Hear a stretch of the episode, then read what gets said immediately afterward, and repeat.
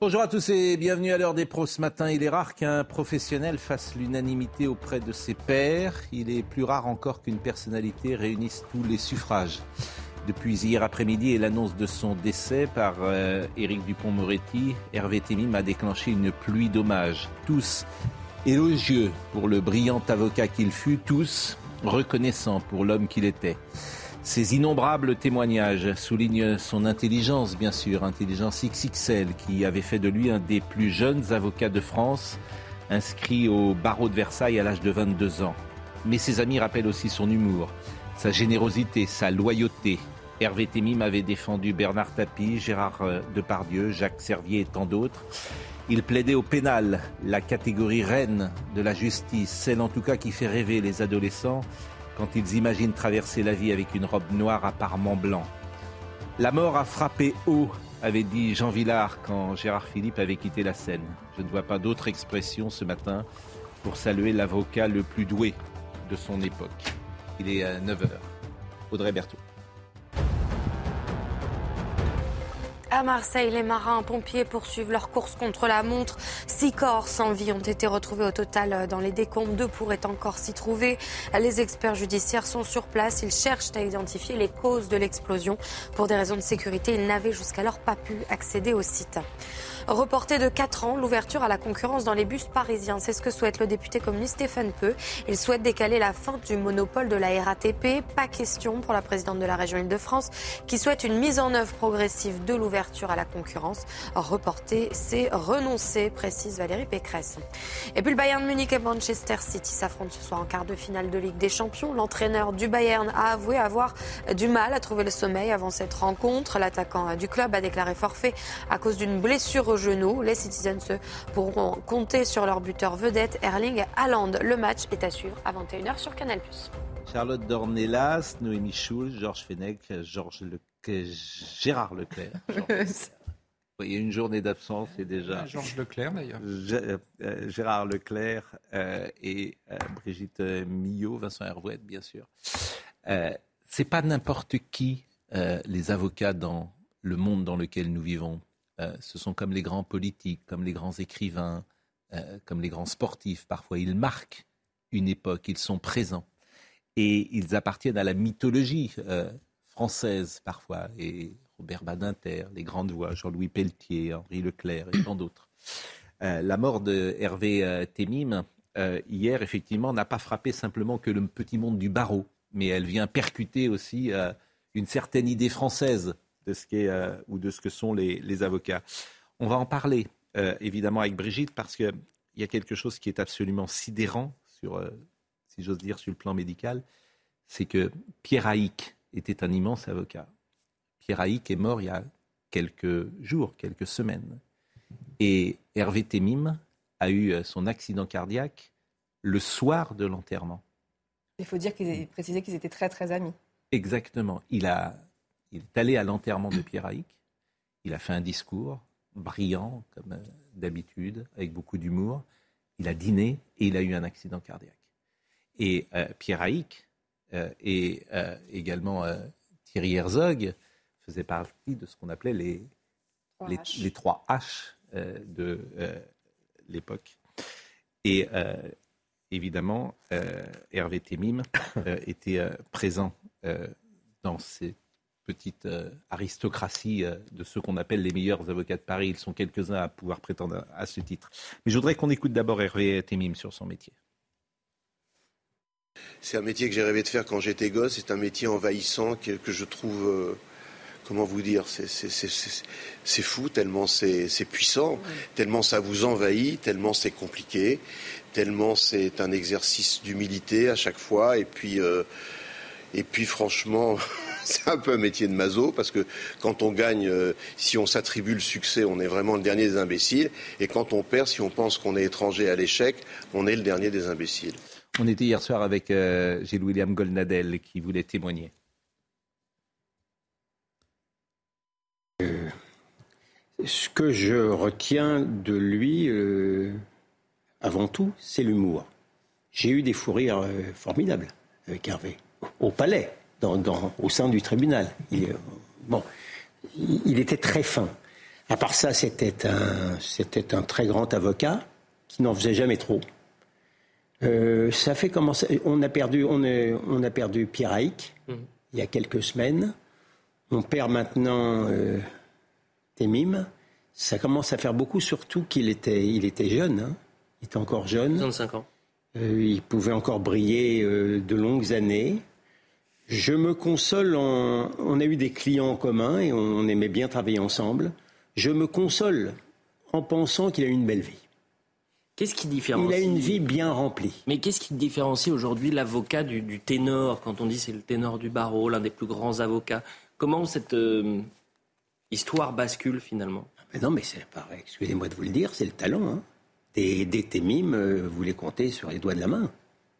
C'est le, c'est, d'abord c'était un, c'est un bûcheur aussi. Hein. Mm. C'était pas, c'était pas, un, c'était pas un ramenard. Il, c'était pas, il était. Vous avez des avocats qui ont beaucoup de talent, mais qui ne sont que, dans les sbroufs. Lui, il avait beau avoir réussi euh, amplement et être jalousé à juste titre, pour autant que la jalousie soit légitime par d'autres, il les avait pas volés ses, ses clients et ses dossiers. Il les bossait. Il avait une belle équipe. Euh, mais enfin voilà, c'était, il avait, il, il était joueur. Mm-hmm. Il était joueur. Il avait, voilà, il était, c'était pas un saint, hein.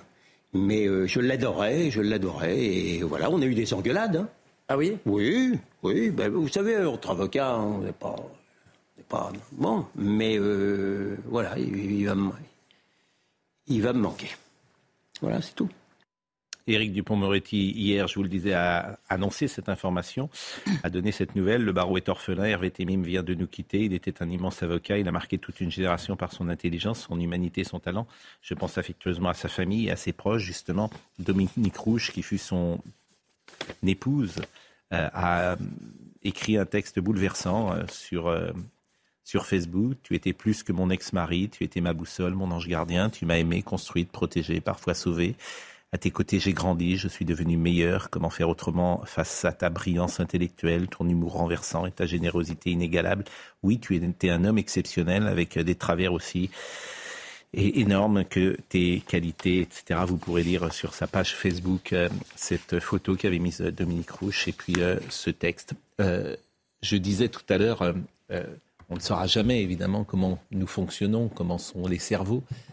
On est quand même extraordinairement surpris lorsqu'on apprend euh, qu'il est à l'enterrement de Pierre Haïk et qu'il fait un malaise cardiaque Alors, A priori, euh, encore une fois, je, sous toute réserve, hein, ce serait dû à une dissection aortique. La dissection aortique, vous savez que l'aorte, c'est la plus grosse artère du, cœur, du, corps. Hein. Euh, c'est celle qui va irriguer tout le corps. Elle part du cœur, justement. Et en fait, dans les parois des artères, il y a plusieurs feuillets. Et il arrive que, soit par une maladie de naissance, soit à cause de l'hypertension artérielle, la plupart du temps c'est lié à l'hypertension artérielle, il y a deux feuillets qui se séparent, et donc ça fait un petit tunnel dans lequel le sang vient s'infiltrer et va grossir, grossir, et comme souvent c'est près du cœur, donc c'est à l'endroit mm. où ça pulse avec le plus de force, hein, eh bien, ça va finir par rompre cette artère. Et a priori, c'est ce qui serait passé. Il aurait eu une dissection aortique. Euh, voilà ce qu'on peut dire. Et effectivement, comme c'est lié à la tension, je comprends votre questionnement. Euh, une émotion peut aussi provoquer parfois une poussée de tension. Donc, euh, on ne peut pas le dire, on ne peut pas le savoir, mais je comprends votre question. J'avais ce matin Alain Jakubowicz qui disait ce métier nous bouffe, métier des avocats, parce que une mm. fois que la plaidoirie est terminée, ils la refont, etc. Ce qui n'est pas vrai de tous les métiers. Peut-être tous les métiers n'ont pas cette charge intellectuelle ou nerveuse ou et, les avocats parfois épousent sort de leurs clients. Ils sont complètement en, empathie, ils ne peuvent pas s'en détacher. Il fallait voir euh, Hervé Temim, y compris avant, euh, avant une plaidoirie. Il était en sueur euh, mm. de stress, d'appréhension. Quand il se rasseyait après avoir plaidé, on sentait que ça avait été très physique. Il était toujours en âge.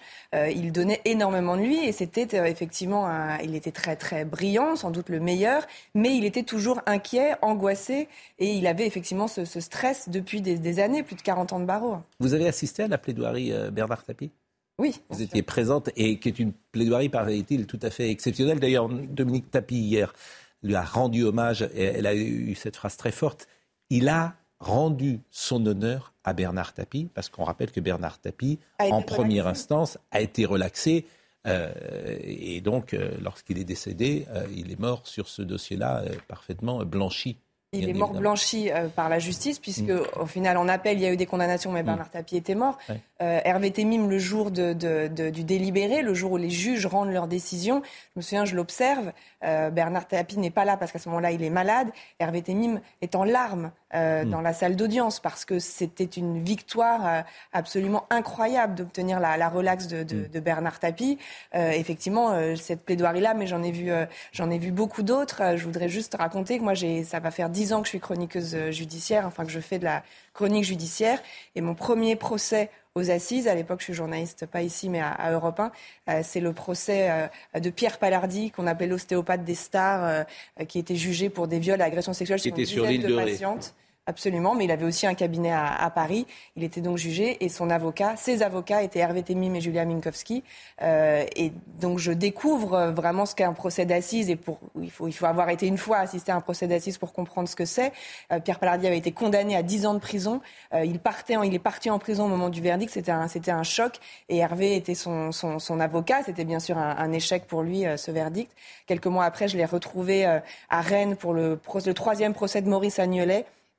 La Hervé Temim était du côté de la partie civile, c'était très rare. Il avait accepté de défendre la famille euh, d'Agnès Et il était opposé à Jean-Pierre Versini, euh, Versini Campinki euh, dans ce dossier. Et François Saint-Pierre aussi. Mm. c'était un avocat absolument extraordinaire. Peut-être Georges Fenech, vous l'avez côtoyé? Oui, je l'ai connu, Hervé Temim. Peut-être dire aussi que, au-delà de la famille des avocats, proprement mm. dit, je pense que la magistrature aussi est en deuil. Mm. Parce qu'il était très estimé, au fond. Euh, ce n'est pas le cas de tous les, avocats et les grands avocats. On le sait, je ne désignerai personne, mais moi je ne qualifierais pas Hervé Temine de, de ténor. Ce n'est pas quelqu'un qui était effectivement ni dans les sbroufs, comme l'a dit Conadel, ni dans les effets de manche. C'était un amoureux du droit, un amoureux de la justice, qui faisait son travail en honnête avocat, honnête homme, je dirais, et dans la discrétion. Hein. Il n'avait pas d'engagement politique.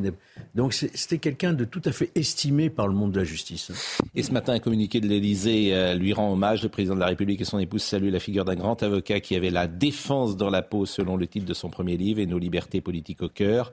Euh, ses héros s'appelaient Georges Kiechman, euh, Thierry Lévy, Jean-Louis Pelletier, Henri Leclerc. Leclerc. Ses compagnons de procès avaient pour nom Pierre Haïk, qu'on a cité, Jacqueline Lafont immense avocate, et Jean-Yves Liénard. Je voulais vraiment qu'on en parle ce matin parce qu'il me semble qu'un avocat dans la société française, euh, François Mitterrand était avocat, euh, Nicolas Sarkozy était avocat, euh, les hommes politiques ont longtemps été des avocats, Edgar Faure, donc c'est important.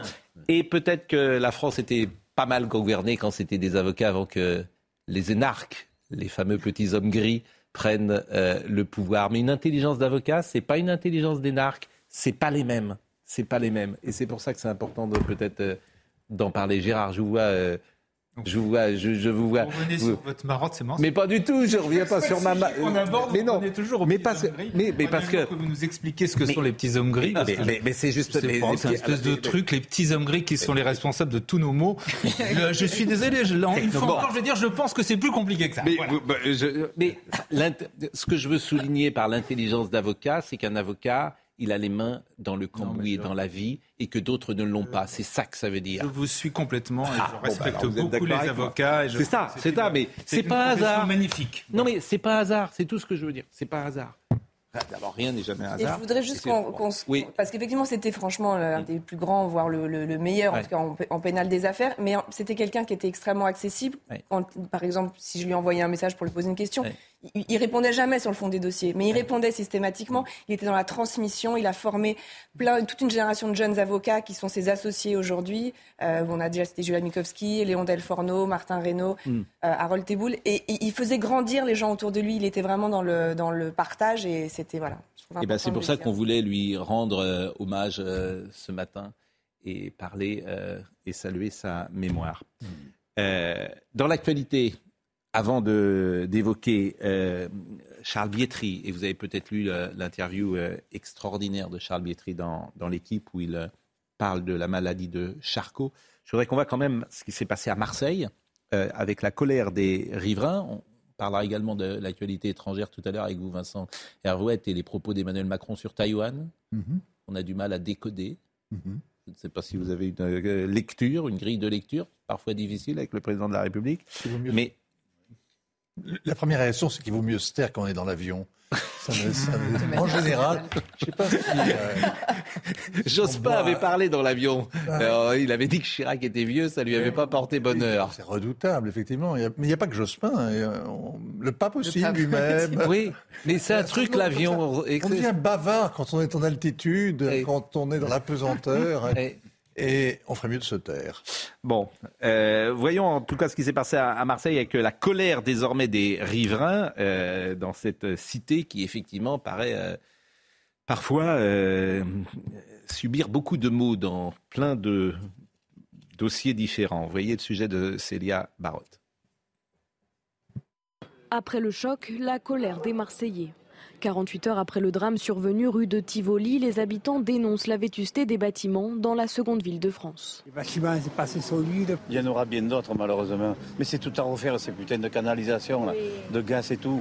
Quand vous pensez qu'il y a des maisons qui ont plus de 100 ans et que bon, rien n'a été fait, euh, ça n'a jamais été refait, les canalisations par elles-mêmes.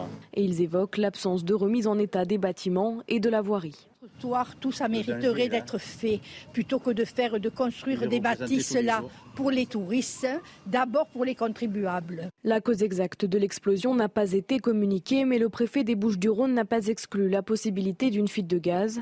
En 2021, la ville a procédé à plus de 1000 interventions de mise en sécurité liées à des logements insalubres. la colère des habitants, c'est vrai que euh, il y a peu de polémique. Il y a évidemment une compassion qu'on peut avoir euh, pour ce qui s'est passé, un drame euh, absolu. Euh, c'est vrai que dans nos discussions le matin, on est parfois sur des sujets qui peuvent imaginer des contradictions plus fortes entre ceux qui sont sur le plateau.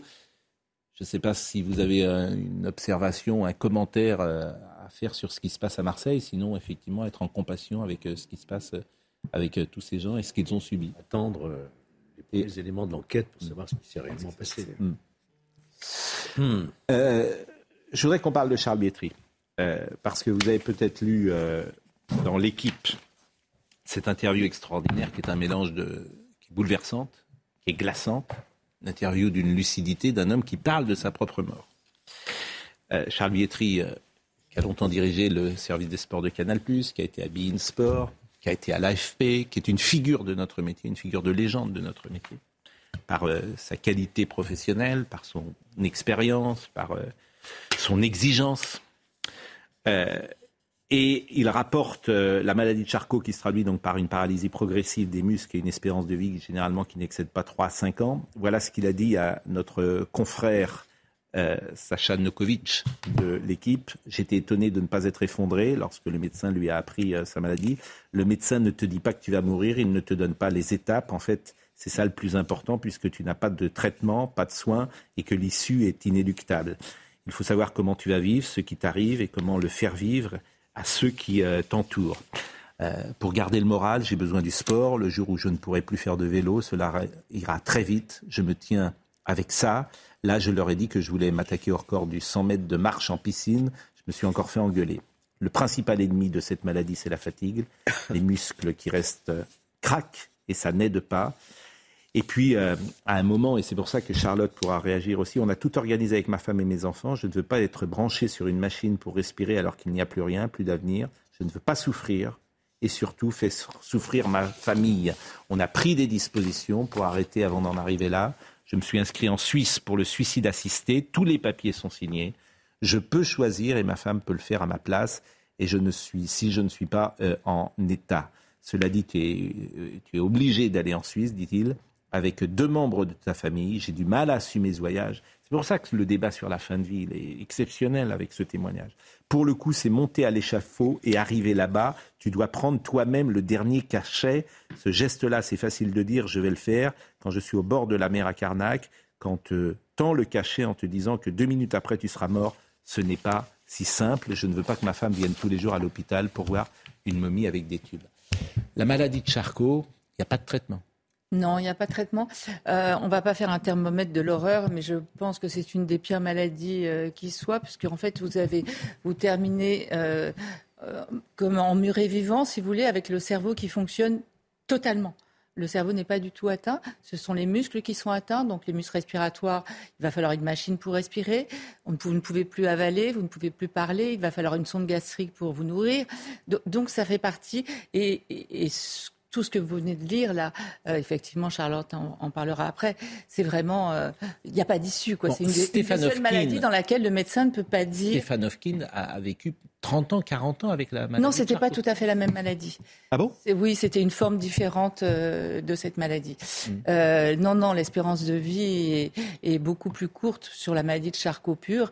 et effectivement, ce, que vous venez de dire est, terrible. Et effectivement, il n'y a pas, à part être assisté par des machines on ne peut plus, après les fonctions essentielles euh, ne peuvent plus se, produire. Donc c'est juste des machines, des machines et des machines. Bon, vous vous souvenez, Vincent Hervouette, on l'a eu ce débat avec vous la semaine dernière et j'avais cru deviner euh, votre inclinaison. Et on a eu également avec Charlotte, mais euh, et moi ma position c'était de dire que les gens aujourd'hui doivent pouvoir choisir. C'est une des seules maladies d'ailleurs pour lesquelles il pourrait y avoir une exception euh, s'il devait y avoir une légalisation. Quand, il, quand, Charles Bietri dit on a pris des dispositions pour arrêter avant d'en arriver là, je me suis inscrit en Suisse pour le suicide assisté, tous les papiers sont signés, je peux choisir et ma femme peut le faire à ma place si je ne suis pas en état. Mais est-il convenable d'être obligé d'aller en Suisse avec ce voyage? C'est une maladie qui n'est pas convenable. C'est pas d'aller en Suisse le problème, c'est de mourir le problème. Attendez, Sérieusement, on est. Euh, bon, c'est une conversion qui est un peu curieuse. En plus, dire, cette semaine, ça fait deux cas coup sur coup. Euh, c'est ce que c'est que la casuistique. Hein? C'est l'étude de cas qui sont justement tellement à part et tellement terribles qu'on ne peut pas avoir de jugement euh, définitif, moral évident, euh, où les règles, justement, sont, sont, sont faussées. Il n'y a plus de règles. Ce qui arrive à Charles Bietri, c'est terrifiant. C'est une horreur pour tout le monde. Évidemment, il faut affronter la mort. Euh, Mais tous ceux qui vont vers le suicide assisté sont dans le même cas. Dans sa déclaration, c'est le côté suicide altruiste. Ce qui est très frappant, je trouve, dans ce qu'il dit là, à l'équipe, c'est qu'il explique que non seulement il a euh, l'horreur de ce qui lui arrive, mais qu'il veut débarrasser le plancher pour sa famille, pour ses proches, ne pas leur infliger cette douleur, cette épreuve. Parce que la pire des morts, c'est pas la maladie de Charcot. Hein. La pire des morts, c'est celle que subissent les gens qu'on aime, les gens, les, vos enfants. Quand vous perdez un enfant qui a une maladie terrible, mm. il n'y a pas de pire mort. Parce que vous êtes réduit à l'impuissance. Donc on comprend très bien ce qui l'anime, cette, cette volonté d'épargner son entourage, mm. non seulement le spectacle de votre déchéance, mais en plus la peine, les preuves interminables, etc. etc. Et ça, c'est quelque chose que vivent des centaines de milliers, des millions de gens autour de nous, qui ont des parents défaillants, des enfants handicapés, des proches, etc. Et donc, il y a quelque chose de à mettre en avant, si vous voulez, le drame personnel, la tragédie euh, d'un homme comme Bietri, qui, nous, touche tous ceux qui l'ont connu, qui l'ont croisé, vous le connaissiez. Hein euh, bon, on connaissait l'homme, on est, on, est, on est frappé parce qu'on a de la peine pour lui. Mais de là en tirer, si vous voulez, une généralisation en disant, franchement, ce qui est, ce qui est choquant, c'est d'aller en Suisse.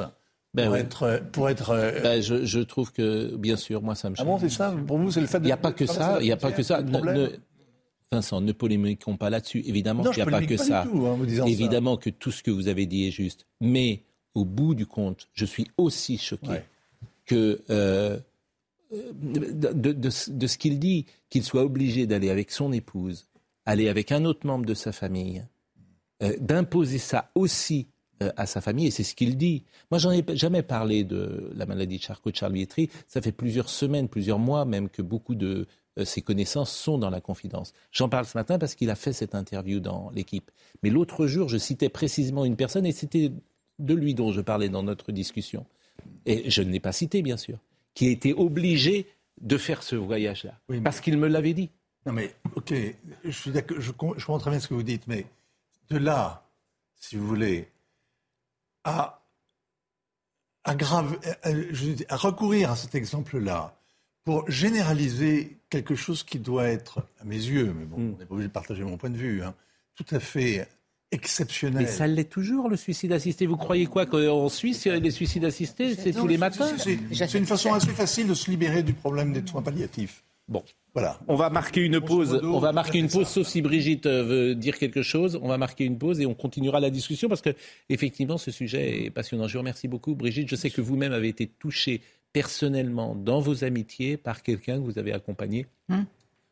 de nombreuses semaines dans cette maladie de Charcot. Pendant 14 mois. Et je crois que vous aviez mis votre euh, carrière professionnelle entre parenthèses pour accompagner. Euh, donc vous, connaissez bien ce sujet. C'est une maladie très difficile à vivre, mais où, je vous rejoins, c'est que toutes les maladies sont difficiles à vivre. Mais c'est pour ça que je disais, on ne va pas faire un thermomètre de l'horreur. Mais, mais c'est une des rares maladies où tout le monde sait ce qui va se passer.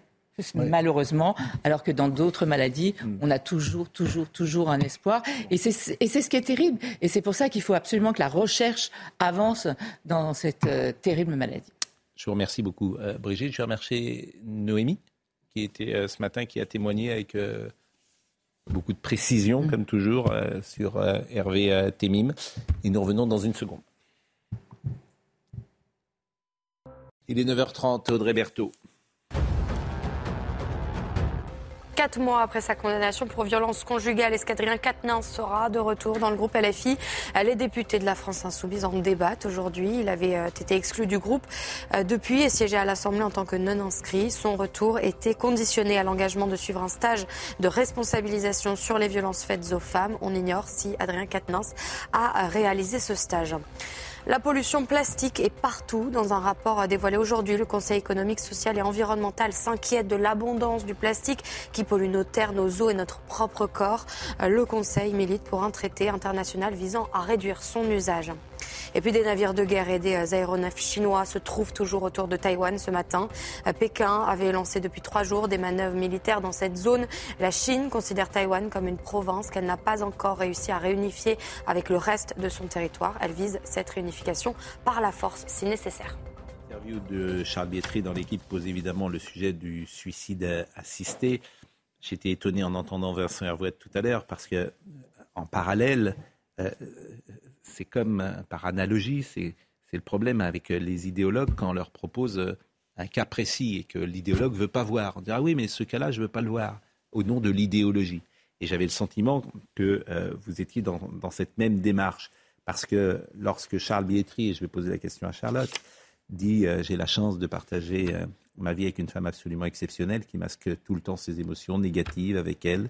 C'est toujours le sourire, le rire, la vie comme si elle n'était pas impactée alors qu'elle l'est. Je ne veux pas que ma femme vienne tous les jours à l'hôpital pour voir une momie avec des tubes. Cela dépense l'entendement pour moi. Ce sera plus facile pour mes proches de savoir que je n'ai pas souffert, qu'on a ri jusqu'au bout. Euh, est-ce que ça, c'est un témoignage qui peut vous faire changer d'avis sur le sujet Parce que je devine que le suicide assisté n'est pas une pratique que, que vous, comment dire, que vous validez? Mais c'est par définition un témoignage empêche la discussion. Je ne vais pas expliquer à cet homme touché par cette maladie ce qu'il doit faire ou pas, ce qu'il doit penser, comment il doit réagir. C'est pas ce que je ferai. Et on est obligé, quand on se pose la question de donner le pouvoir de tuer aux médecins aujourd'hui, on est obligé de se poser la question sur un terrain philosophique et non pas idéologique. Quand le serment d'Hippocrate est rédigé, c'est pas par des idéologues qu'ils écrivent noir sur blanc, je ne donnerai pas la mort, je ne transmettrai pas le poison. C'est bien que cette discussion, précisément, la loi n'est jamais pensée sur des cas individuels. Je ne vais pas aller expliquer à cet homme, d'autant que la maladie de Charcot, en effet, c'est ce que disait Brigitte Millot, cette maladie arrive directement de l'enfer, je pèse mes mots. C'est un cauchemar absolu. Un cauchemar absolu. Il se trouve que derrière le cauchemar, et en effet le fait que ces personnes soient emmurées vivantes petit à petit, puisque c'est exactement ce qui se passe avec leur corps, moi je continuerai à dire que je ne vois pas une momie avec des tubes. Je vois une personne qu'il est encore possible d'aimer, c'est tout. Pourquoi, Charlotte, vous dites... Euh, on comprend votre sincérité et votre conviction, euh, mais pourquoi vous dites...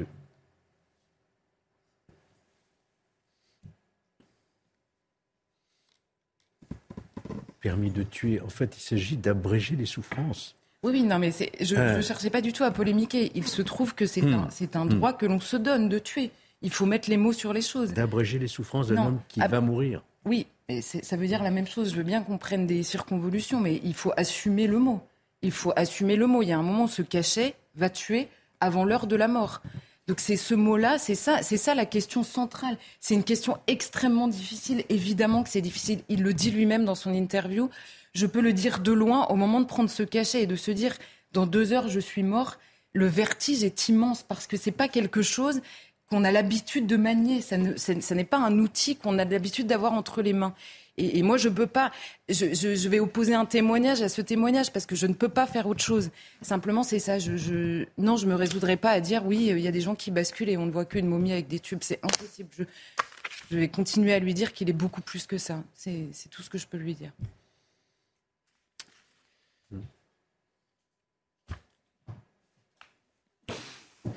Je sais que Charles Bietri nous écoute régulièrement et euh, je l'embrasse vraiment comme euh, nous tous sur ce plateau et, il n'y a pas grand-chose à, dire de plus que ce que vous avez dit, euh, Charlotte. Non, moi je suis désolé, je ne suis pas du tout d'accord. Je ne suis pas d'accord. Moi, ce que dit, vous avez dit, vous avez commencé par dire que Bietri était un grand journaliste. Je trouve qu'il le prouve là. Ce qu'il a dit, il n'y a pas un mot à retirer. Oui, bien sûr. Il n'y a pas un, quasiment un mot à ajouter. Il dit d'une façon claire, presque technique, scientifique. Bien sûr, il témoigne, il témoigne. Et au nom de quoi on lui interdirait de choisir sa mort bien sûr, Au nom de quoi Au nom de quoi on resterait dans cette situation où, disons-le clairement, des gens comme Charles Bietri ont la possibilité, parce qu'ils ont les contacts, parce qu'ils ont l'argent, etc., d'aller mourir comme ils le souhaitent, parce qu'ils ne veulent plus souffrir, parce qu'ils ne veulent pas faire souffrir leur famille. Ils peuvent aller en Suisse et que les autres Français ne peuvent pas le faire. Comment peut-on défendre ça? Alors ensuite, bien évidemment qu'il faut que la loi soit très encadrée. Il faudra regarder à euh, euh, tous les détails de cette loi. Mais au nom de quoi peut-on interdire à quelqu'un de choisir sa mort et de choisir de ne plus souffrir, de choisir attendre l'heure de sa mort comme non, on n'attend pas l'heure de sa mort.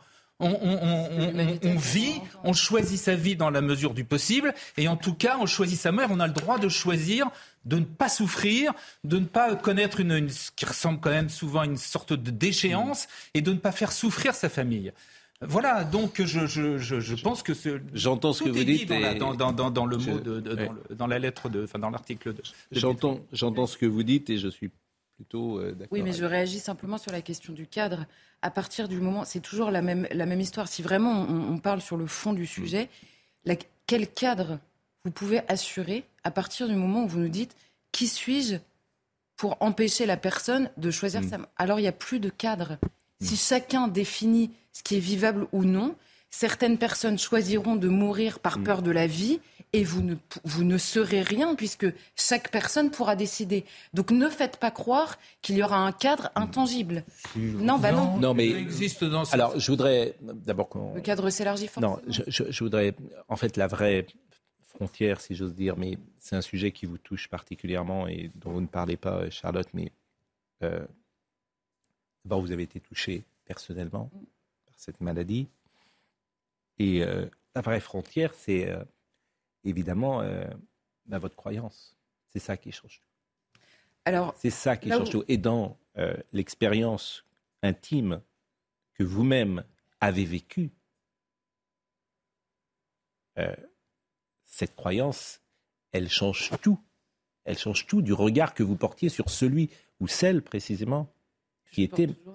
voilà, euh, et qui était euh, et qui était malade et que vous accompagnez. Vous avez raison sur. C'est ça qui change. Je, crois que sur la question de la mort, encore une fois, je vous dis le, le si on se pose la question aujourd'hui, c'est que l'humanité, avec la foi ou non, mm. s'est donné cet interdit et que cet interdit demeure notamment sur le terrain médical, avec ou sans la foi. Là où vous avez raison, et, et c'est vrai que c'est particulièrement difficile mm. sur la question de l'euthanasie, c'est que quand vous êtes, quand vous avez l'évidence au fond de votre cœur que la mort n'est pas la fin, mm et que la vie gagne sur la mort, c'est vraiment les jours pour le dire, et que la vie gagne sur la mort, il y a, vous vous accrochez. Oui, c'est vrai qu'il y, y, y, a une lumière qui aide à passer l'horreur de la souffrance et le scandale de la mort, parce que c'est un scandale. Mm. Mais c'est là où, où Vincent, euh, tout à l'heure, disait quelque chose de très juste. Le scandale, c'est la souffrance. Le scandale, c'est la mort. Et, et, et, il est vrai que la foi, là, est un, une aide euh, irremplaçable. Ça, vous avez parfaitement raison. Bon, c'est difficile évidemment euh, d'enchaîner derrière un sujet aussi euh, lourd, aussi délicat, aussi concernant, sur lequel tout le monde a un avis. C'est pour ça là aussi qu'on a voulu le traiter ce matin. Alors, on va parler de politique. Il y avait des sujets, c'est vraiment difficile pour le coup d'enchaîner. Il y a un sujet qu'on suit régulièrement, c'est ces affaires de cirque qui ne peuvent plus se produire aujourd'hui. Il y a une nouvelle altercation dans l'affaire qui oppose le cirque Zavata aux élus de la région PACA, puisque Franck Muller, qui est l'un des gérants du cirque, a insulté le vice-président de la métropole de Nice, Anthony Boré, qui était d'ailleurs ce matin dans la matinale. Cet épisode intervient un mois après euh, un fait similaire. Vous vous, souvenez peut-être euh, de ce qui s'était passé avec euh, le maire Estrosi. Je propose de voir le sujet d'Adrien Spiteri et après on pourra échanger ensemble. Et pas honte Échange tendu entre Anthony Boré et John Zavata hier. Le vice-président de la métropole de Nice s'est pris à partie, puis insulté par le circassien. ça sera mieux Espèce de tapette que tu es À l'origine de l'affaire, une installation illégale du cirque à Saint-Laurent-du-Var.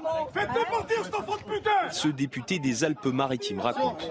Ils se sont fait passer pour un agent de la ville pour demander une occupation du domaine public et en réalité, bah, c'était pas eux, c'était le cirque Muller. Donc c'est un faux et usage de faux, mais total, c'est le premier des délits. Mais surtout, au-delà de ça, il y a quelque chose moi qui m'a frappé aujourd'hui, c'est la violence, la violence euh, du cirque Muller. Une scène similaire avait déjà eu lieu en février dernier avec le maire de Nice, Christian Estrosi. La justice avait ordonné l'expulsion du cirque. Alors que je ne vous autorise pas à vous produire. Aujourd'hui, les élus dénoncent les mauvais traitements infligés aux animaux sauvages et demandent au préfet de réagir. Il va falloir que le ministère maintenant de l'Intérieur soit aux côtés des élus des Alpes-Maritimes qui entendent faire respecter la loi et l'autorité. La métropole de Nice a décidé de porter plainte contre l'un des gérants du cirque allez voir l'altercation en longueur, parce qu'effectivement, euh, Monsieur euh, Franck Muller euh, traite et insulte effectivement Anthony Boré avec des termes que je répéterai pas ici, mais qui ne sont pas convenables. Voyez la séquence en longueur. Dimanche, comme ça on a fait. trois heures que Jumbo est dans, au soleil, dans un camion. Vous n'avez pas honte. Qu'est-ce que ça te Vous n'avez pas honte. Qu'est-ce que ça te Vous n'avez pas honte. Quel agrément de ça, ça regarde tout le monde. Quel agrément de ta voilà. Ça regarde parc, tout le ton pays. parc, toi, Phoenix, ça va T'as été le voir T'as été le voir, ton parc Phoenix c'est des T'as été le animaux voir qui sont saisis à la Ah oui, ils douane. sont saisis. Ils ont même pas à boire et à manger. douane. Alors va donc, va donc, va donc. Avant de t'occuper de l'hippopotame de ton parc à toi Mets-toi de ton parc à toi. Maintenant, je te dis Mets-toi de ton parc, je te dis maintenant à toi Mets-toi de ton parc Va te mêler de ton parc, ça sera mieux. Espèce de tapette que tu es. Espèce de tapette. Faites-le partir, monsieur. Faites-le partir, je vous dis Faites-le partir, je te dis. Allez, c'est bon. Faites-le partir, je te dis. Les gars, pousse-le Faites-le partir. Faites-le partir. Faites-le partir, je te dis. C'est trop tard maintenant. Faites-le partir, cet enfant de putain. Faites-le partir. Faites-le partir, je te dis. Il va monter en l'air. Enfant de putain. L'attitude de M. Muller n'est évidemment pas convenable, mais il faut trouver une solution pour les cirques. Il faut une... Parce que ces gens, c'est aussi leur vie. Euh, euh, comment dire, la vie avec les animaux. Et il faut sans doute une période euh, probatoire pas, non pas probatoire, transitoire, où on dit voilà, les cirques seront arrêtés dans 5 ans, dans 10 ans avec les animaux, mais ces gens dont c'est la vie, vous pouvez pas les, leur dire euh, euh, de, de, oui, de, du jour au lendemain, oui, tout oui. s'arrête. faut entendre ça. Euh, je veux dire, faut entendre Certes, ça. mais nous, je suis désolé. Mais la violence, la violence aux élus, mais nous vous sommes ne pouvez pas dire de mais, etc. Mais, mais nous sommes d'accord. Mais nous sommes d'accord. Mais nous sommes d'accord. Mais convenez qu'il faut. Je veux dire, on est aussi dans une idéologie aujourd'hui avec les animaux de cirque où on plaque euh, là aussi euh, de l'idéologie en expliquant ce qui est vrai d'ailleurs, ils n'ont rien à faire là, les animaux. De, un lion n'a rien à faire en cage. Il se trouve que ça fait partie de quand même, on a tous vu des lions quand on était enfant. Sans doute faut-il, qui sont en plus nés en captivité, sans doute faut-il une période, je vous le répète, de 5 ans, 10 ans et trouver une solution pour que ces scènes n'arrivent plus. Non? Vous avez tout dit. Non, je, oui, oui, je oui, crois non que... mais, je, mais surtout, ne fe... ouais. en aucun cas, on ne peut justifier oui, ce genre de violence mais, mais c'est ce que j'ai dit. Je en suis... aucun cas. Non, mais ça, d'accord. Il faut le redire, il faut, faut l'insister ouais. là-dessus. Mais je suis d'accord. Moi, je ne connais rien au cirque, à part le cirque Oh, non, visuel. oui. À part- à part- à part- vous êtes toujours dans l'ironie, mais, Non, non, mais, euh, moi, Ouais, ils sont. non, moi, je les connais. Franchement, c'est des gens qui ont été investis, les Bouglionnes. Je les connais. Je connais ces gens. de- vous en- vous on filles au cirque? Mais tout le temps. Ben, Moi aussi. Voilà, et puis je les ai fait avec euh, notre ami dompteur de, de, de Pinder qu'on a reçu 25 fois ici. Mais, mais vous faites très bien dans le rôle. Non, mais vous êtes, vous, vous n'êtes, vous n'êtes qu'ironie de toute façon. Bon, brutal. écoutez, Monsieur Boré qui était ce matin. Beaucoup moins sauvage. Mais écoutez, Monsieur Boré qui était ce matin euh, avec nous. Euh, Les responsables de ce cirque se sont fait passer pour la mairie pour obtenir une autorisation qui leur a été délivrée indûment. J'ai été leur expliquer que la condition animale pour moi était essentielle, que je n'accepterais pas leurs menaces et leurs chantages. Et vous avez vu les menaces dont j'ai fait l'objet. Ce sont en réalité une dérive que je veux dénoncer parce que les menaces contre moi, elles ne me font pas peur. Ces dérives, ce sont celles de la société tout entière, où on renonce à appliquer la loi parce qu'il y a du chantage, parce qu'il y a des menaces, parce qu'il y a de l'escroquerie. Et au fond, euh, l'État est dans des petits accommodements avec tous ceux qui se comportent mal.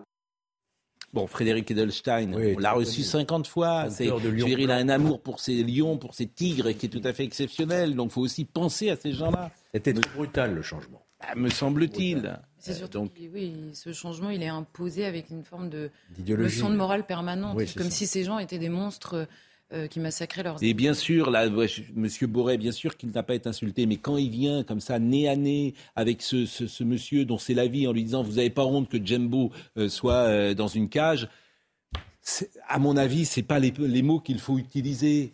Voilà, vous n'avez pas honte. Non, Gérard? Non, moi je, je prendrai toujours la défense des élus. On ne peut pas, on n'a pas. Mais oui, euh, non, Mais c'est pas. Mais c'est pas la question. Vous avez raison là-dessus, vous dans- avez raison. Dans le cas, on, je connais pas, on connaît pas toute l'histoire, mais dans le cas précis, il joue son rôle d'élu, c'est-à-dire que ils n'ont pas le droit de venir là. Il vient leur dire. Ouais, mais enfin- pas dire qu'il a tort. Non, mais je, je, je trouve que ce que je veux vous dire, c'est que les sons de morale des uns et des autres me fatiguent. Donc quelqu'un qui vient me dire, vous n'avez pas honte à laisser Jembo dans la cage, je, je n'aime pas cette attitude-là, c'est tout.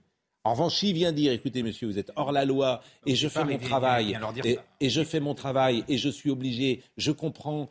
En fait, il faut un peu de souplesse, je comprends, etc. Mais vous êtes hors la loi, je vous demande de partir, etc. C'est différent. Voilà. Il a perdu ses nerfs. C'est pas des voyous, ces gens-là, les gens du cirque. hein. Mais j'ai pas question de dire ça. Mais, mais euh, évidemment, il ne faut pas cautionner. Bon, euh, je voudrais qu'on parle des baskets, hein, qui est un sujet qui me passionne pour tout vous dire, mais il y a quand même un peu de politique ce matin. Donc les baskets, on en parlera tout à l'heure. Les baskets, c'est quoi Ah, les baskets, c'est génial. Il y a une paire de baskets qui est vendue 4 millions. Non mais. Jordan. Mais ce monde est fou. hein. Ah oui. C'est-à-dire qu'il y a des gens qui ne peuvent pas euh, manger en France. Et il y a, je crois que c'est chez. euh, elle est aux enchères. Donc les enchères vont se terminer euh, dans quelques heures. Et on était à, va être vendue d'une paire que Michael Jordan utilisait en 1998, 4 millions d'euros. C'est aux États-Unis, ça. Oui, c'est aux États-Unis, mais les enchères sont mondiales et sont- sont sur Internet. Ah oui, elles sont- on peut- on peut Internet. surenchérir. Bien sûr. Ouais, Ouais, si bien vous sûr. voulez, vous pouvez- Ah oui, on peut surenchérir. Bon, bah, puisque vous en parlez, et moi, ce qui m'intéresse, c'est que, alors aujourd'hui, bon, vous, vous êtes en souliers parce que vous avez plus de 50 ans, vous aussi, mais dans la rédaction aujourd'hui, tout le monde est en basket. Oui, oui, oui, c'est vrai. Et vous faites des réflexions d'ailleurs à tous ceux qui sont en basket. Je ne fais pas des réflexions, je, je souligne que c'est voilà, bon, voilà. À la- à l'Assemblée nationale aussi, on voit et baskets. Et ce qui est extraordinaire, c'est que les gens aujourd'hui, dans votre génération, viennent habillés en basket et en jean et se changent pour passer à l'antenne. Oui, alors pas moi. J'ai arrêté ça aussi. Oui, non, parce que, Parce que j'en avais marre aussi des réflexions. non, mais ce que je trouve euh, invraisemblable, c'est-à-dire que c'est comme si c'était un costume de scène d'avoir précisément un costume et une cravate. Bon. Mais c'est la société d'aujourd'hui, pourquoi pas Bon.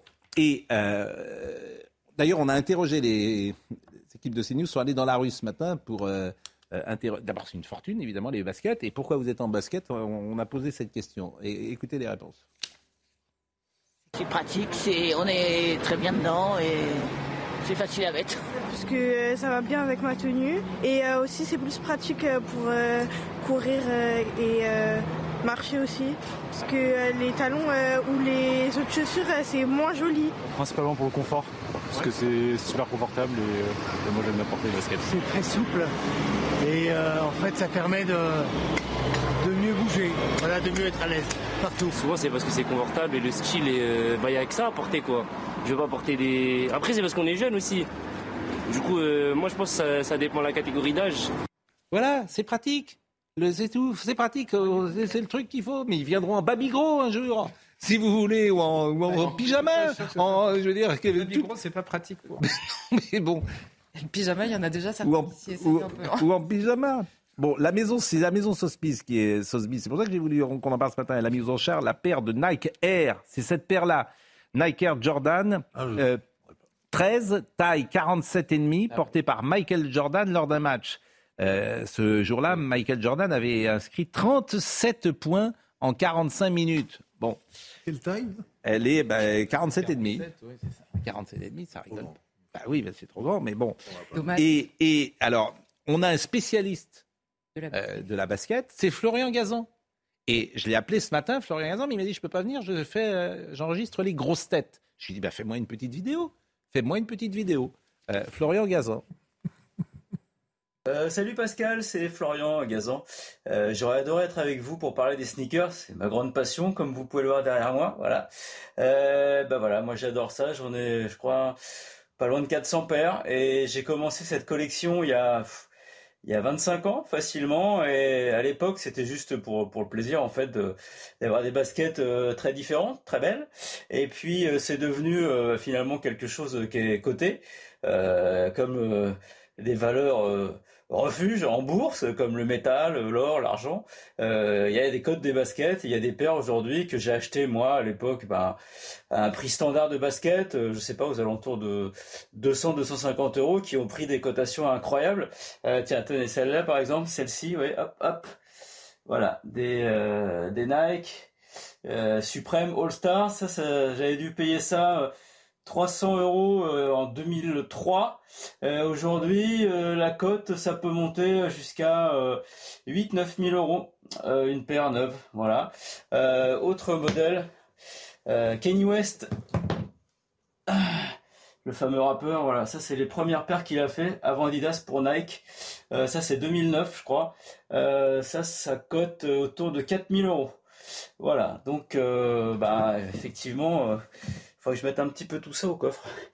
J'en ai beaucoup et euh, et puis les baskets c'est une passion euh, qui ne s'arrête pas donc en fait euh, je continue à en acheter. Un jour je serai à mille pattes et je pourrai toutes les mêmes en même temps. C'est mon fantasme. Je sais pas si je vais le réaliser un jour. Bon, mais c'est vrai que c'est. bon, alors, c'est pas nouveau, hein. C'est la culture du pratique, quoi, la culture de. Voilà.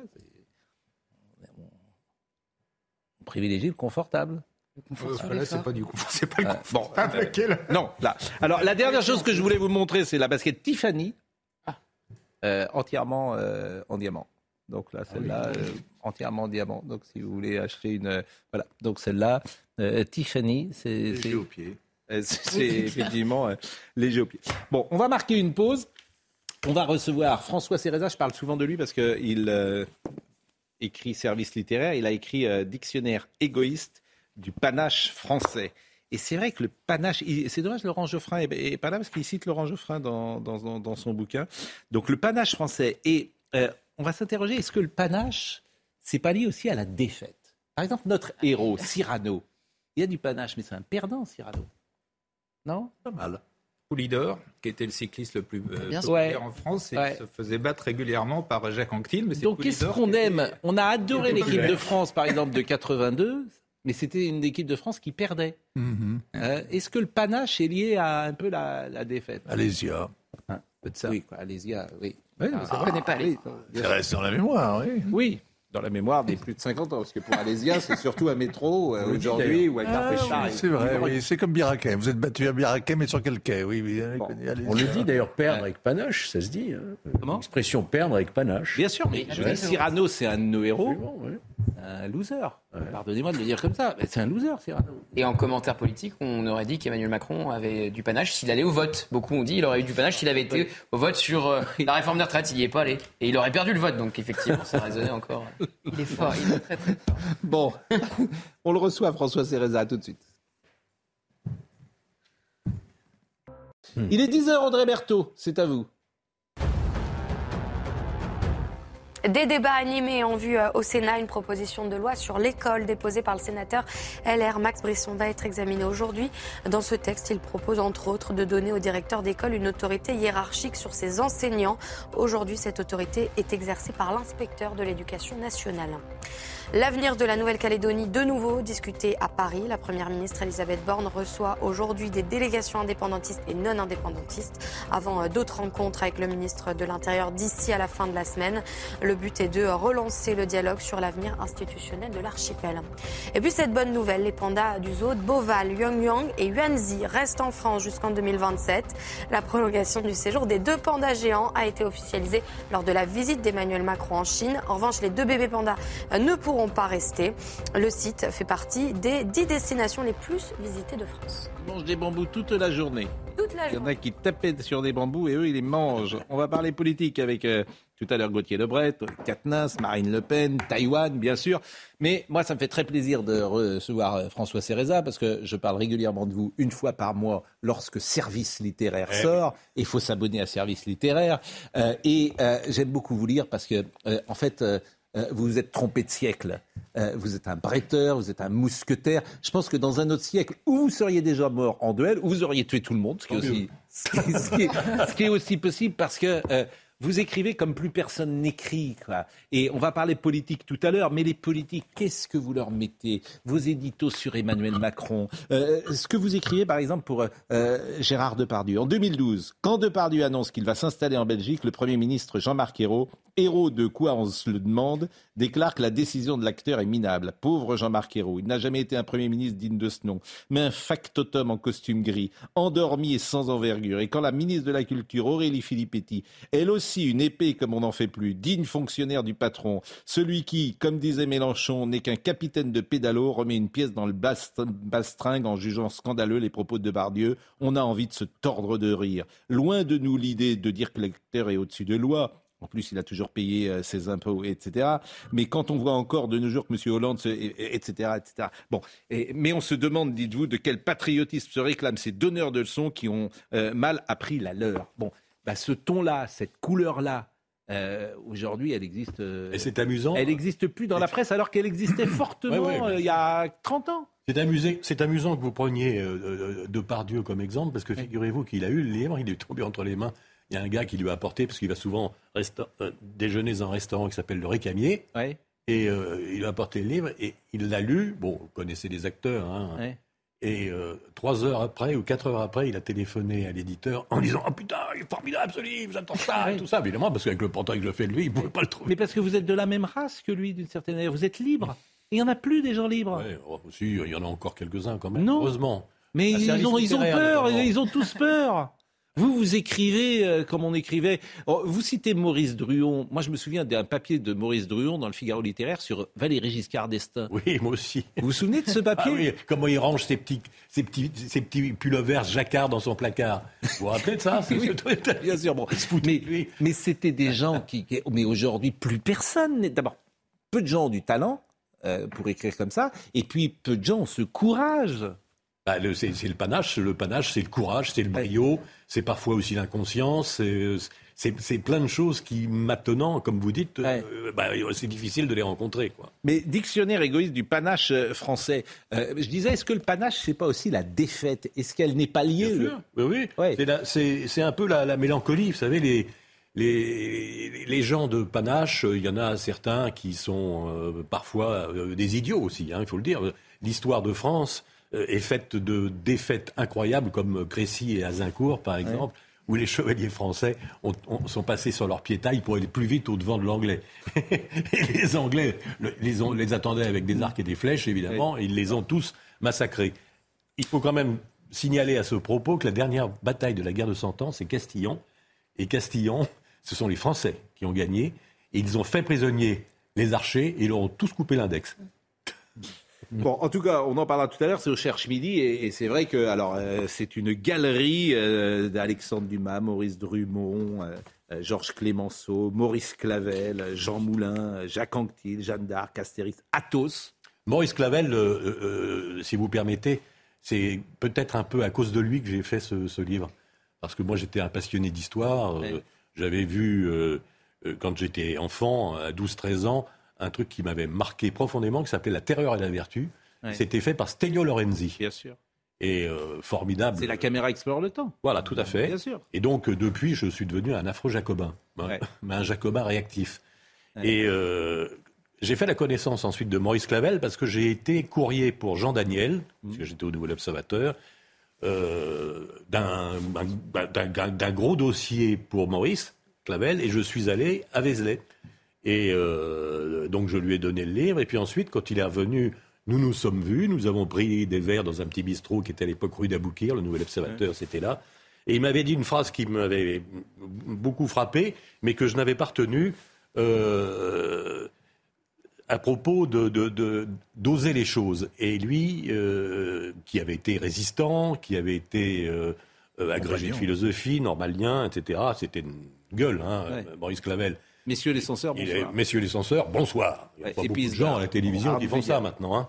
Ouais, Bien sûr, mais je suis d'accord avec Ah vous. ouais. Ah bah il reste maintenant. Le journalisme transcendantal, disait-il. Oui, oui, oui, oui, oui, exactement. Et puis il y a un truc euh, qui est important aussi dans votre vie, c'est que vous avez parlé des bistrots. C'est aussi, aussi des gens qui, qui vivaient. Bien sûr. oui, Quand je dis vous êtes un mousquetaire, c'est, c'est- c'est- vous êtes un ga- gascon. Il y avait cette, voilà, on picolait, on levait le coude. on- les- C'est très masculin, c'est très viril à l'ancienne. Pour les godets de Gascogne. Oui, je, suis- je suis d'accord avec vous. Mais les godets de Gascogne, mais comme vous dites, mais aujourd'hui c'est plus du tout à la mode, hein, ce Ah type-là, parce ouais. Que Bon, aujourd'hui vous êtes plus du tout à la mode. Hein, vous êtes des Non, qui vous, qui vous apportent à boire, presque. Non, non, mais euh, voilà, c'est- plus du tout ce, ce rapport même avec, Ah ouais, les, ah ouais. avec les, les- les femmes, les filles, a complètement, euh, voilà, ça, ça, ça ne se passe plus comme ça. Tout à fait, vous avez raison.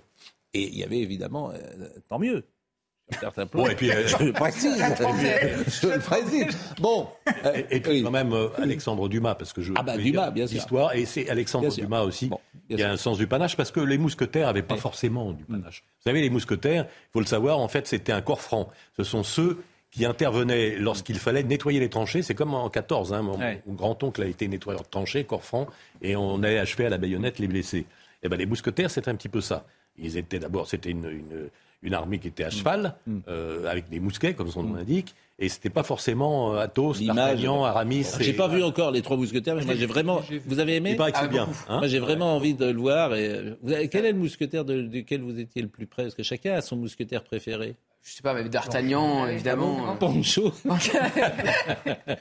À cheval planchet. Plan- Bon, voilà. Athos, Athos. Mais ouais, Athos ou Aramis. Aramis, moi. Bon. Mais quand Alors, même les films de KPDP. voilà. je suis de... bon. Euh, Katnas, parlons politique. Vous connaissez ce jeune homme, vous qui êtes un vieux journaliste. Et- Monsieur, là Oui, Monsieur Gauthier Lebret qui entre dans la profession. Donc à CNews, on a beaucoup de jeunes journalistes. Bah, Il sait même pas qui c'est, Maurice Clavel, si?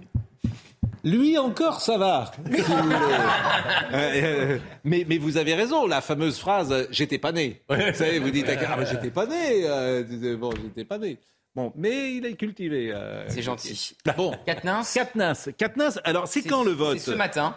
Bon. ce matin en bureau, parce que tous les mardis matins, avant les questions au gouvernement, les différents groupes se réunissent en bureau entre eux. Et donc, euh, vraisemblablement, ils devraient soumettre aux voix, les députés insoumis, le retour ou non d'Adrien Quatennens parmi eux, puisqu'on rappelle qu'il est exclu de leur groupe depuis 4 mois. 4 mois, c'est aussi la peine de prison avec sursis dont il a écopé pour euh, violence conjugale. Et en fait, c'est une exclusion en trompe-l'œil, hein, parce que ça fait quand même 3 mois qu'il est revenu. Ouais. Euh, les députés insoumis l'ont escorté le jour où il revient en commission. Il y avait une meute de journalistes qui l'attendaient. Les députés insoumis l'escortent pour lui faire un, un passage. Et puis ils l'ont applaudi, je vous rappelle, le jour où il a repris euh, la parole. Certains députés insoumis l'ont- applaudi à ce moment-là. Évidemment, ça fracture la NUPES. Les euh, communistes ne sont pas pour que les insoumis le reprennent. Ouais. Pareil pour euh, le PS. Et puis chez les écolos, Sandrine Rousseau, par exemple, quitte l'hémicycle à chaque fois qu'Adrien Quatennens prend la parole. Bon, euh, on, on, on saura à quelle heure? Ah bah, dans la matinée, ils n'ont pas donné d'heure euh, précise. On, on Et- sait l'avis par exemple de Jean-Luc Mélenchon, le, Ah bah oui, la vie de Jean-Luc Mélenchon, on le connaît bien. le grand timonier pression- de la NUPS. Il fait pression depuis plusieurs mois. Il aurait même aimé qu'Adrien Quatennens revienne plus vite et soit Mm. réincorporé plus vite au milieu des insoumis. Le vote des députés aura lieu euh, lors de la réunion du groupe parlementaire, mais il est à comment dire, il est secret le vote ou il est à main levée?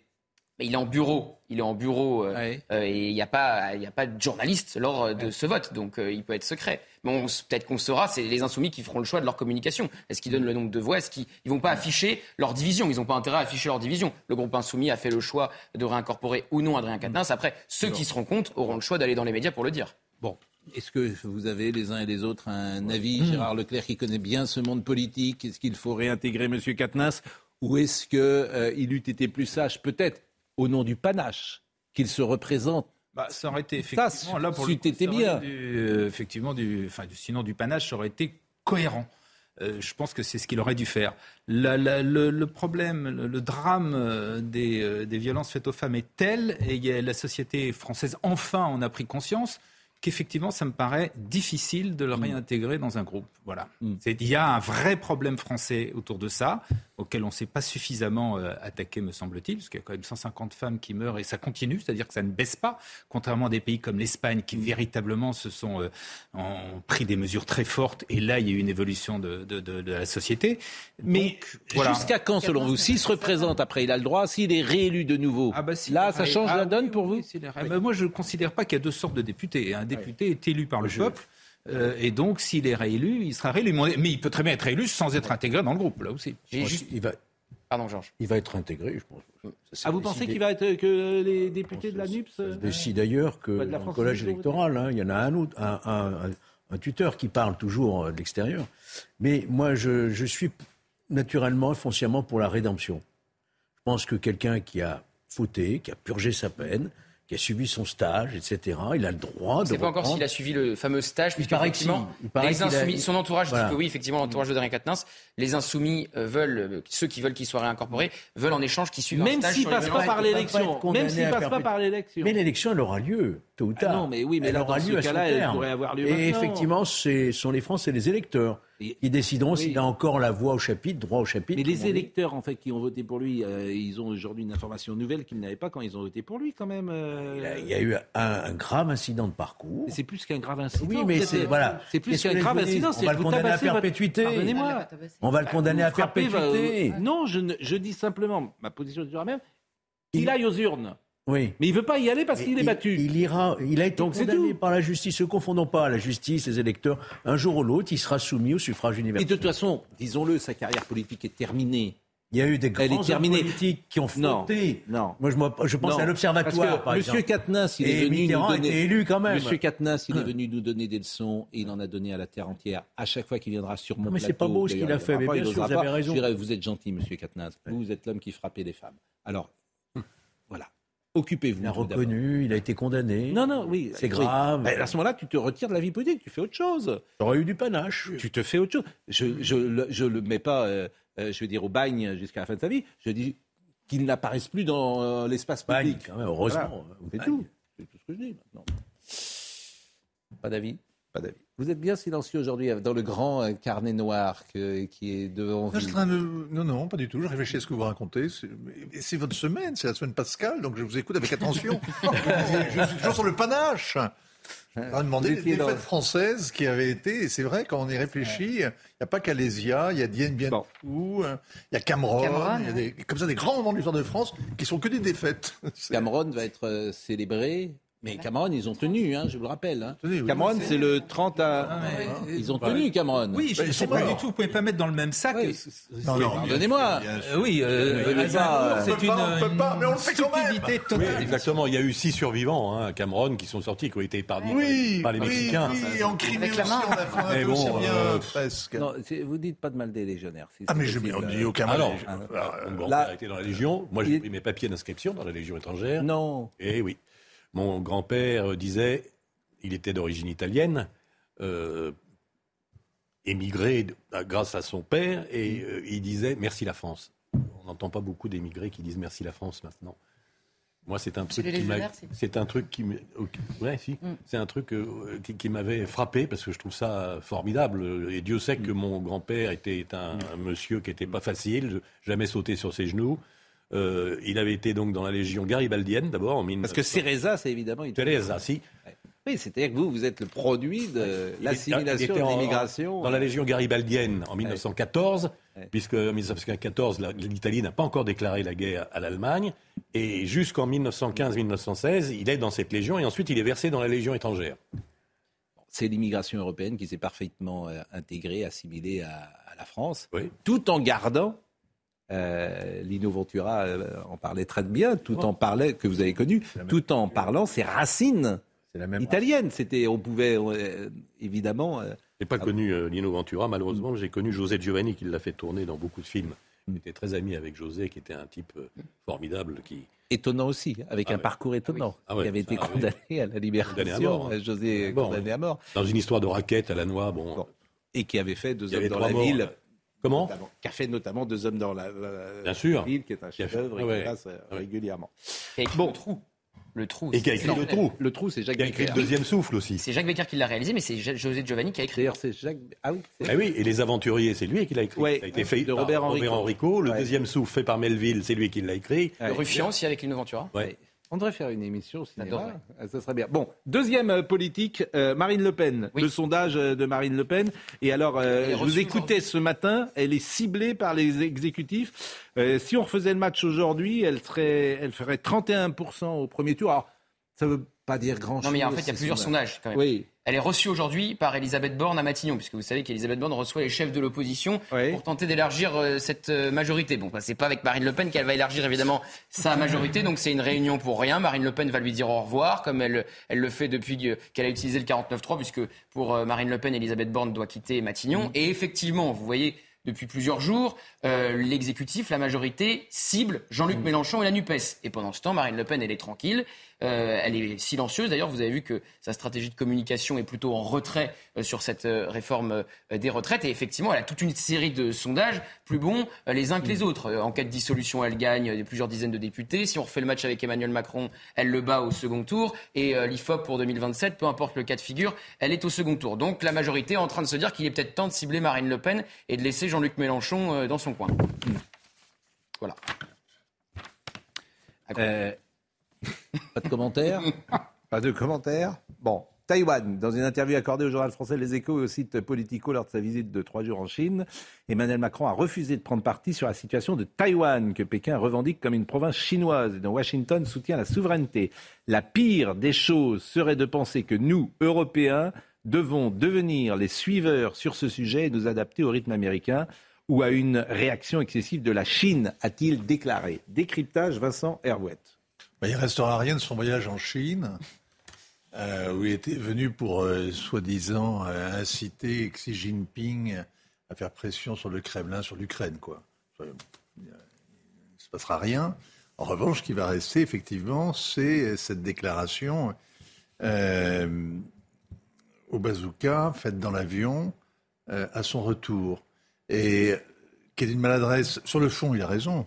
Sur le fond, il a, il a en partie raison, largement raison. qu'il faut que vous décryptiez pour ceux qui ne connaissent pas très bien le sujet. Pourquoi maladresse euh, Mais pourquoi maladresse? Parce qu'il donne l'impression, il sort du bureau Xi Jinping et il donne l'impression de renvoyer dos à dos euh, euh, les Chinois de la Chine populaire qui menacent de marcher sur les pieds de leurs voisins taïwanais qu'ils considèrent comme une province rebelle qu'il faut réintégrer à l'intérieur du giron chinois.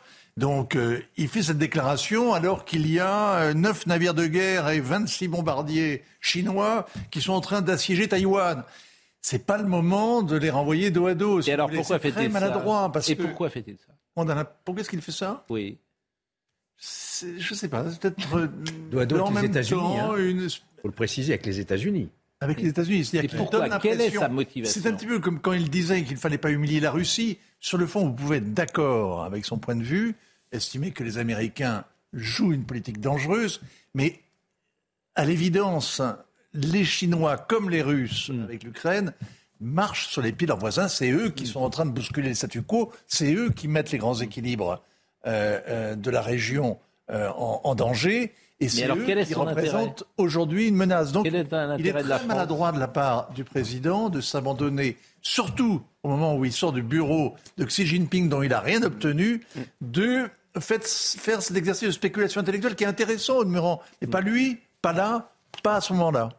Euh, Dans un article, euh, le New York Times a estimé qu'Emmanuel Macron sapait les efforts américains pour contenir l'influence du régime Oui, la autoritaire du elle est président. générale. hein. Toute la Oui. presse anglo-saxonne, tous les atlantistes en Europe, tous nos alliés de- d'Europe de, l'Est là, sont, sont pris, sont pris de, de- de vapeur euh, ou dénoncent le double jeu français, dénoncent la trahison, la félonie des Français est reconnue.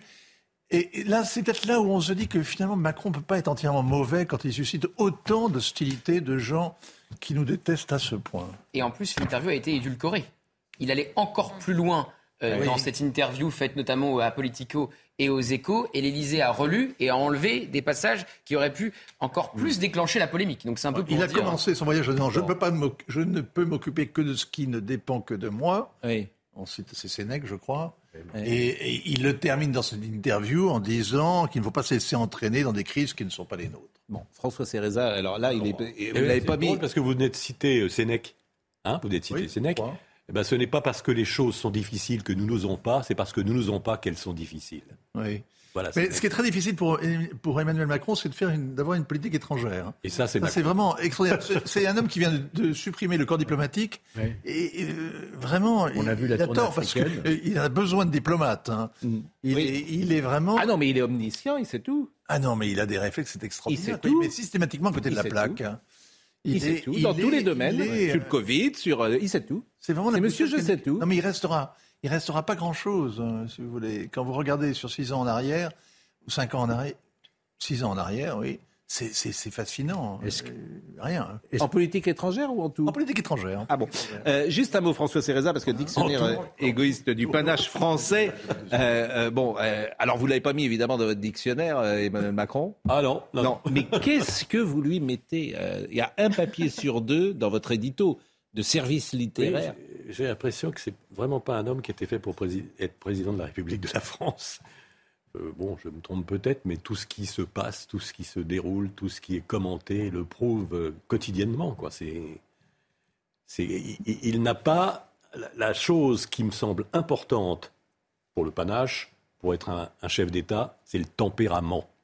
Hein, il a, il Il a a une forme de panache quand même. Pardon, il, là, je suis, si je puis me permettre, il a une façon de, de- de défier euh, le, le- le monde et, et de, de s'obstiner même. Se mettre à dos tout le monde, vous voulez dire Non, mais qui, manque- qui, qui- qui est assez bluffante quand même. Mais, Emmanuel Ma- mais c'est Emmanuel Macron contre le reste du monde. Est-ce que c'est pas dans tous les une- domaines. une question de maladresse Mais il aime ça. Je pense qu'il aime ça. C'est Emmanuel Macron contre le reste du Mais il ne monde. sera jamais arbitre et en cela, effectivement, Ouais. ça pose un problème comme président. Mais euh, Et hors cohabitation, c'est le seul à avoir euh, réussi à se faire réélire. Hors vous- période de cohabitation. Et, et- élu à 39 ans, réélu à 44 ans, parcours euh, exceptionnel. deux ans avant sa première élection. Tout ça est vrai, ça fait partie euh, des, des paradoxes. Et pour être tout à fait aussi euh, honnête, et il faut l'être toujours, les gens qui le connaissent de l'intérieur témoignent d'une autre personnalité que celle que nous rapportons sur euh, les plateaux de télévision, notamment euh, dans son rapport à l'autre. C'est ce qu'on entend. Et moi, je me souviens avoir fait témoigner, par exemple, un militaire qui était, euh, comment dire, blessé et handicapé à vie euh, en opération. Et ce militaire sur ce plateau rappelait combien le président était allé voir à Percy, combien régulièrement il était avec lui, etc. Donc moi, j'essaye toujours de citer euh, à charge et à décharge, si j'ose dire, les, les éléments. On va parler dans une seconde de votre livre. Mais dernière chose dans l'actualité du jour, le Dalai Lama s'est excusé après avoir suscité la polémique. Ce dernier a évoqué une taquinerie après avoir demandé à un enfant de lui sucer la langue. Vous avez peut-être vu cette image qui est quand même très gênante. Euh, disons-le, le Dalai Lama tient un enfant dans les bras, ce dernier lui demande de lui sucer la langue. Cette vidéo avait été tournée le 28 février euh, lors d'une audience du Dalai Lama dans le nord de l'Inde. Et c'est vrai qu'elle met mal à l'aise euh, cette euh, vidéo. Et euh, je ne sais pas si on la voit d'ailleurs, euh, Marine. soyons mal à l'aise. Euh, bah, on peut- pourquoi on la voit? Ah, on ne voit pas l'image. Ah. Euh, Dommage. Bah, écoutez, je- en tout cas, elle a fait Et le. en plus, il n'y a pas à Oui, on aurait bien Euh. Comment?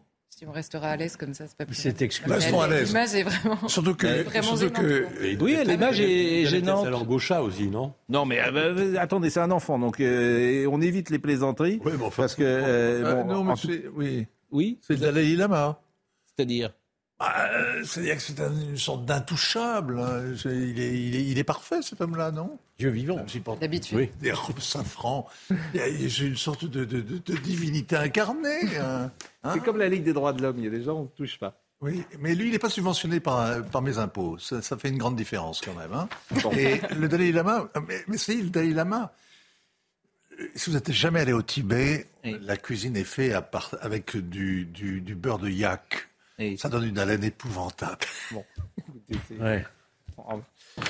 Bon, euh, le panache, sérieusement, dictionnaire égoïste. Euh, de Gaulle, l'homme qui a dit non, quoi qu'on en dise, De Gaulle dans la mémoire populaire, à l'instar de Bonaparte. Oh là là. Qu'est-ce que vous avez dit là? Bonaparte, mais vous n'avez pas honte? Euh, bon, Je me tais ou j'ordonne. Et Bonaparte, j'aime bien. Il disait quoi? Je me tais ou j'ordonne. quand je dis que vous êtes Macron, exactement. Mais vous êtes à l'ancienne. Franchement, vous êtes bon. Euh, ah est inoxydable. Avec lui, comme euh, avec le CID, le panache n'attend pas le nombre des années. Être de Gaulle et lutter pour la défense et l'illustration de la France a quelque chose d'irréversiblement gaulois. Il a dit non à la défaite de 40, non à Vichy, non au régime de parti, non aux parlementaires, ces cloportes de marécage, non à l'Amérique. De Gaulle, c'est l'homme qui ose dire non, tout comme Albert Camus. C'est le symbole. Mais alors lui, c'est un panache victorieux quand même. Il n'y a pas que des panaches qui perdent. Bah, euh, Albert Camus disait que le parti de la vie, c'est de dire non. Je ne sais pas si c'est vrai. Moi, j'aime bien. En plus, j'aime bien quand euh, Albert Camus dit euh, Ma patrie, c'est la langue française. C'est beau, ça. C'est comme euh, Joseph Kessel qui dit le, mot le plus beau, c'est le mot France. Parce qu'il est aussi Kessel. Parce que moi, je suis venu un petit peu par toute cette bande d'amis avec qui j'étais, qui sont Louis Nucera, Alphonse Boudard, euh, Georges Walter, qui est un petit peu oublié, qui était présentateur à France 2 il y a très longtemps. Et ces gens-là avaient été cornaqués, parrainés par cette figure incroyable qui était Joseph Kessel. Et Joseph Kessel, mm. Euh, comme vous savez, juif russe, avec euh, tout ce qui le caractérise, était un homme d'une carrure euh, incroyable. Et quand il dit le mot le plus beau au monde, c'est le mot France, hmm. on ne peut pas ne pas aimer. quoi. Mais dans, dans le C'était mieux avant, ces hommes-là, qu'est-ce qui les différencie des hommes d'aujourd'hui? C'est la guerre? C'est la guerre de 40 C'est parce que c'est des gens qui avaient fait la guerre? Non, je pense pas, parce que regardez, dans ces gens que je. Dans ma liste, il n'y a pas que des guerriers. Hmm. Non, mais ils avaient fait la guerre. Guerrier, c'est pas la même chose. Vous voyez, c'est ah bah, Romain Gary, c'est cette euh, légende-là. Druon, tu peux faire la guerre sans être. Euh, voilà, tu avais connu, si vous préférez. Plus que faire euh, connu. Druon, lui aussi, c'était une figure. Il, s'engueulait d'ailleurs beaucoup avec son oncle, Kessel. Hmm. Une fois, Nucera a été témoin d'un truc. Ils étaient ensemble parce que Kessel, il avait une particularité il buvait de la vodka dans des petits verres, là, un petit verre à vodka, et ensuite il croquait dans le verre. Est-ce que c'est vrai, est-ce que c'est pas vrai. Et il se trouve ce soir-là dans une boîte euh, de nuit à Nice, une boîte euh, russe, et euh, comment Kessel voit que Druon s'engueule un peu avec, avec sa compagne. Elle lui dit, tu sais, s'il y a vraiment une chose qui est stupide dans la vie, c'est la jalousie. Et Druon, oui, dit, non, t'as raison, Jeff, et tout ça. Et puis il retourne autour. Hein de, la piste de danse et de l'endroit où on boit un coup. Et là, il y a la compagne de Kessel, qui était Michel, qui était irlandaise, un peu sulfureuse, un peu comme dans L'homme tranquille, Maureen O'Hara, quoi. Et elle danse de très près avec un, type, euh, un géant américain, euh, qui a l'accent et tout. Et euh, Jeff voit ça, ni une ni deux, il va faire le type, boum, il lui met un coup de poing dans la figure, ils se battent, il y a une, bataille euh, terrible, ils s'envoient des bouteilles et tout, puis d'un seul coup, ils tombent dans les bras l'un de l'autre, oh, c'est stupide, hein allez, on va boire du champagne. Et le type en question, c'était Horace McCoy. Celui qui a écrit On achève bien les chevaux. Donc, euh, Maurice est allé voir José, euh, comment Jeff après et il lui a dit C'est pour la jalousie, donc qu'est-ce que tu disais? Alors évidemment, Maurice Druon, c'est une figure que les plus jeunes ont oublié sans doute, qui avait écrit notamment Les Rois Maudits, euh, son, son, monocle, ses costumes à l'anglaise, ses manteaux, on le voit là, euh, à pèlerine, digne de ceux du maître euh, de Ballantrae, sa canne à pommeau d'argent, ses cigares, son rire, son sens de la polémique et sa voix de stentor, ses excès aujourd'hui, ses excès aujourd'hui n'ont pas d'héritier. Oui, il en remettait un peu, Maurice. Il surjouait, il s'en amusait, on aimait son ton à la guiterie, son amour de la France, etc. Et vous citez Laurent Geoffrin, c'est dommage qu'il ne soit pas là, Laurent, parce que Laurent Geoffrin, journaliste engagé à gauche, a écrit Vieux réac, jeune résistant, Druon a résisté avec acharnement à la modernité, au changement social, mais il avait auparavant résisté avec panache à la pire barbarie. Certains font des erreurs de jeunesse, il a surtout fait des erreurs de vieillesse. Voilà qui mérite l'indulgence. Alors vous, vous dites pourquoi pas, mais quand Geoffrin écrit Vieux réac, jeune résistant, il se trompe. Druon était un jeune réac, transmué en vieux résistant. Jeune, il était nationaliste. À la fin de sa vie, il était pour l'indépendance nationale, pour la souveraineté du peuple, pour l'autorité du peuple, car, ainsi que l'a écrit Saint John Perse, il n'y a pas de démocratie sans autorité. Bah, ces mots-là résonnent particulièrement aujourd'hui. Ah oui, euh, on ne peut pas dire que je sois d'ailleurs un, aficionado de Saint John Perse. Euh, quand j'avais 18-19 ans, je lisais ses poèmes, Anabase, etc. Il y avait de beaux poèmes. Hein. Bon, mais pour moi, le plus grand poète, c'est Aragon. Hein, parce que euh, il y a Guy Moquet hein, dans, la liste de ces gens de panache, Et le poème d'Aragon, euh, il n'y a euh, comment euh, celui qui croyait au ciel, celui qui n'y croyait pas, il n'y a pas plus beau. Bref, en tout cas, euh, Saint John Perse, qui n'est pas euh, un type fascinant, je veux dire que cette phrase, par contre, elle est tellement actuelle en plus. Bien sûr. Il n'y a pas, le- le- il n'y a pas de régime. la démocratie, pardon, est un régime qui mérite et qui exige l'autorité. Bien sûr.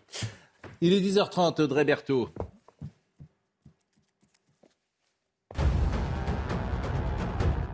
À Marseille, le commandant des marins pompiers vient de s'exprimer à l'instant. Il a fait un point sur les opérations. Il n'y a pas de nouvelles victimes, mais il a expliqué que le déblaiement des gravats est très compliqué. C'est un travail pierre par pierre, selon lui, ce qui rend difficile la recherche des deux derniers disparus. On se rappelle tous des tragiques feux euh, de forêt de l'été dernier. Comment éviter de revivre cela? Gérald Darmanin sera en Gironde en fin de journée pour présenter un plan anti-feu. Il sera accompagné du ministre de l'Agriculture Marc Fesneau et du ministre de la Transition écologique Christophe Béchu. Et regardez Pascal, je vous présente euh, Feda, une présentatrice de télévision virtuelle qui a fait son apparition au Koweït. Le projet est encore en phase de test, mais la présentatrice, animée par une intelligence artificielle, pourrait à terme présenter les infos sur le compte Twitter de Koweït News, un compte suivi par plus d'un million d'abonnés. Cette vidéo a forcément fait réagir beaucoup de nos confrères. Non, mais ça, c'est extraordinaire. Je vous assure, ça, c'est. Vous n'êtes pas virtuel, euh, Non, mais elle va peut-être me voler mon travail dans quelques années. et Ça, ça m'inquiète un peu. Bon, euh, dictionnaire égoïste du panache euh, français. Euh, vous parlez de Jacques Anquetil, humain, trop humain. Oui, mais quel champion, quel entrain, quel panache. Les Français, toujours un peu neuneux, préféraient Poulidor à Anquetil. Les Français aiment les perdants. que j'ai dit. Les Français aiment les perdants. Mais c'est vrai ça ou pas? Bah oui, c'est vrai. Mais bon, dans la notion de perdant, il y a aussi euh, une certaine mélancolie, comme Athos. On en revient toujours au même personnage. Euh, Victor Hugo disait la mélancolie, c'est le bonheur d'être triste. Oui. Je pense que bien sûr. Poulidor a été souvent triste. Mais en fait, euh, je crois qu'Anquetil était très triste aussi. Il est mort jeune, hein, comme vous savez. Mais enfin, tout le monde est un peu triste. hein. Oui, mais, oui, non, mais je- La vérité, un peu, mais pas que. parle à l'époque, on était moins triste que maintenant. Bon, vous parlez des Verts de 76, exa- et également, le football des Verts était basé sur l'intensité, sur Ah oui, l'intelligence de jeu, du flamboyant. J'aime bien ce mot, eux, flamboyant. J'étais dans le car avec eux. euh, J'avais, À Glasgow? Ah non, euh, non, non, on va pas à Glasgow contre le Red Star. Ah oui. Bon, vous trouvez que vous faites preuve de panache dans votre vie, par exemple, Vincent Herouette Ben, Je m'efforce de, de- de lutter contre la tristesse dont vous parliez, qui emplit la vie de mélancolie, oui. Bon, et vous, Gérard, vous trouvez que vous avez fait preuve de panache parfois dans Bon, je votre claquais des portes, Ouais, oui. il me semble que Ouais. j'étais oui, seul contre tous, oui, oui. Ah oui, vous parlez de... pour revenir en un mot sur ce que vous avez dit, il y a une, une chose qui a changé Oui. par rapport à l'époque de, de- des grands hommes que vous citiez. Oui. Je crois que tout ce qui est euh, Internet, réseaux sociaux, immédiateté, etc., ça tue justement le panache. Parce que tout fait scandale maintenant. Dès que vous dites un mot de travers, dès que vous dites un truc, vous faites une plaisanterie un petit peu, hein, immédiatement ça devient un, ça devient un sujet de polémique, ça devient un sujet de condamnation.